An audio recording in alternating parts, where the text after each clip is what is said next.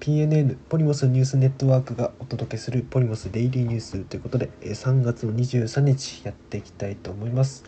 まず最初はコロナ時短命令違憲と飲食チェーンが党提訴ということで東京都から新型コロナウイルス対応の改正特別措置法に基づく時短営業の命令を受けた飲食チェーングローバルダイニングが22日命令は営業の自由を侵害し違憲で違法だとして都に損害賠償を求める訴訟を東京地裁に起こしたと。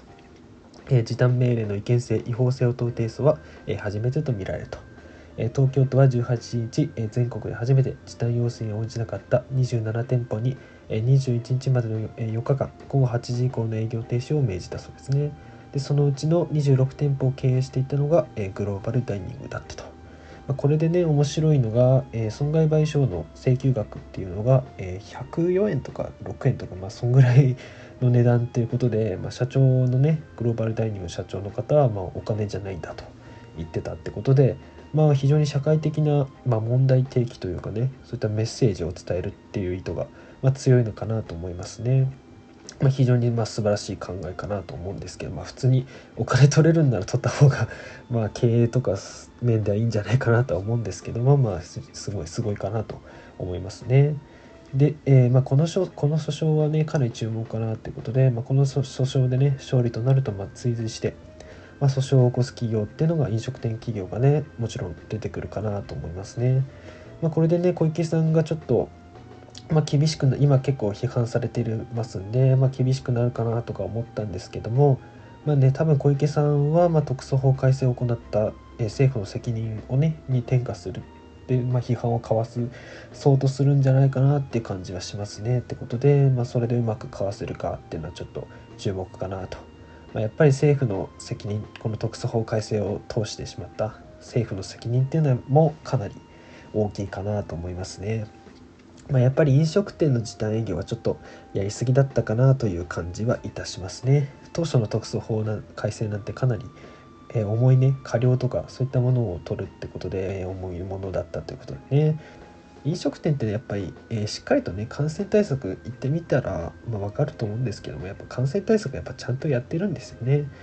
でやっぱ接待を伴う飲食店まあ、夜の街とか言われてましたけど、まあ、そこは確かにちょっと あの接触が人との接触が近いのでねちょっと怖い部分はあるんですけども、まあ、居酒屋とかあとファミレスなんかの飲食店って、まあ、多分感染対策もやってますしうん普通に何ら時短営業する必要なんかないんじゃないかなと思っていて、まあ、結構やっぱりこの、えー、意見営業の自由の侵害に値するんじゃないかなとはちょっと思っておりますということで。まあね、え今後の飲食店の訴訟っていうのをまあ私としてはね、まあ、PNN、まあ、組織として組織としてはね、えー、応援したいかなと思っておりますということで、まあ、何か動きがあったらまた取り上げたいと思います。はい、それでは次ですね、えー、EU がウイグル弾圧で対中制裁と天安門事件以来中国も報復ということで、EU は22日、外相理事会を開き、中国は新疆ウイグル自治区で重大な人権侵害を行っていたとして、制裁に踏み切ったと。対中制裁は89年の天安門事件を受けた武器禁輸以降で初めてだそうですと。制裁の対象となるのは自治区の副主席で公安トップの方4人と1団体で EU への渡航禁止や資産凍結といった措置が課せられると。こうした中で中国は EU の決定に反発と。報復措置として EU の個人10人と4団体に制裁を科すと発表したということで、まあ、報復の制裁を中国も行ったと。中国外務省は声明で制裁対象となる個人やその家族は中国本土や香港、マカオへの入国が禁止されるか関連団体も中国国内での取引が制限されると述べたと。まあ、正直これで中央関係の悪化は必至かなと思いますね。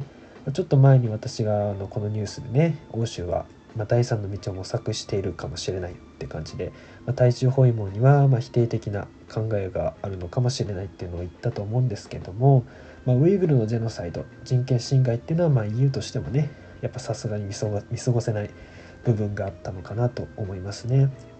まあ、中国全体やね香港っていうのはいわゆる非民主的であるっていうね批判というのはまあ普通に常にあったと思うんですけどもウイグルに関してはねあのそれを通り越しても非えー、人道的っていうことで、まあ、さらに上の、えー、段階かなっていう感じがしますね。これはさすがにね国際社会もま結束しなければなりませんよね。ウイグルの人権、まあ、ウイグルの人権侵害をやめること正直これがま中国というね国家全体のためだと、まあ、忠告したいんですけれども、まあ、中国はねどうやらメンツの国ということで、まあ、これで改めたらま国際社会とはね屈したことになるってことで、まあ、なかなかそういった、えー、改めることっていうのはまあなかなかやらないんじゃないかなと、まあ、制裁によってねすぐに変わるとはちょっと考えにくいと思います。はい、それに関連して、えー、最後ですね、えー、人権侵害制裁法を制定目指すと。超党派議員近く指導、えー、共産議員も参加へということで、え、中国の人権侵害に関する非難が高まる中で、え、ようやく日本の議員も動き出しましたと。与野党の有志議員が海外での重大な人権侵害行為に制裁を科すための日本版、えー、マグニツキー法の制定を目指すと、えー、議員連盟議員連盟を近く指導させることが、えー、22日分かったと。えマグニツキー法っていうのはアメリカのね法律で、まあ、ロシアの刑務所で亡くなったえ弁護士の方マグニツキーさんの名前から、まあ、取られていると、まあ、人権侵害を行っている政府当局者個人を直接的に旅券旅券制限、え資産凍結などの、え制裁対象とするものだそうですね、え先ほどの EU もね、えこれと似たような人権侵害、え法律を作って、まあ、制裁をかけたと思われますね、え自民党の中谷元さん元防衛省と、え、国民民主党の山尾志織衆議院議員が、え、中心となって24日に発起発起人会と来週中に第1回総会開く方向で、え、調整しているそうですと。で新たに共産党の議員も参加したりあと公明党の議員の方も、え、参加しているとで非常に、え、超党派ですね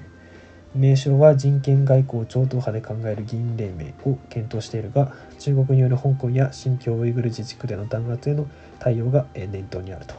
今国会中の人権侵害制裁法の議員立法を目指す方針だってことですね。まあ、やっとね政治と、まあ、国内世論がね、えー、対中国でちょっと固まってきたように感じますね。これはいい兆候かなと思いますね。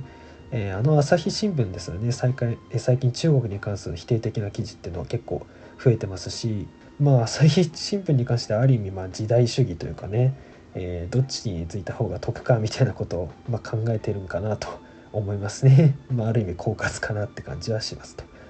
まあ、欧米諸国とね足並みを揃えるためにも、まあ、法案のね早期作成と可決が求められ求められるかなと思いますね。まあ、多分作れば、えー、すぐ可決されるだろうと思います。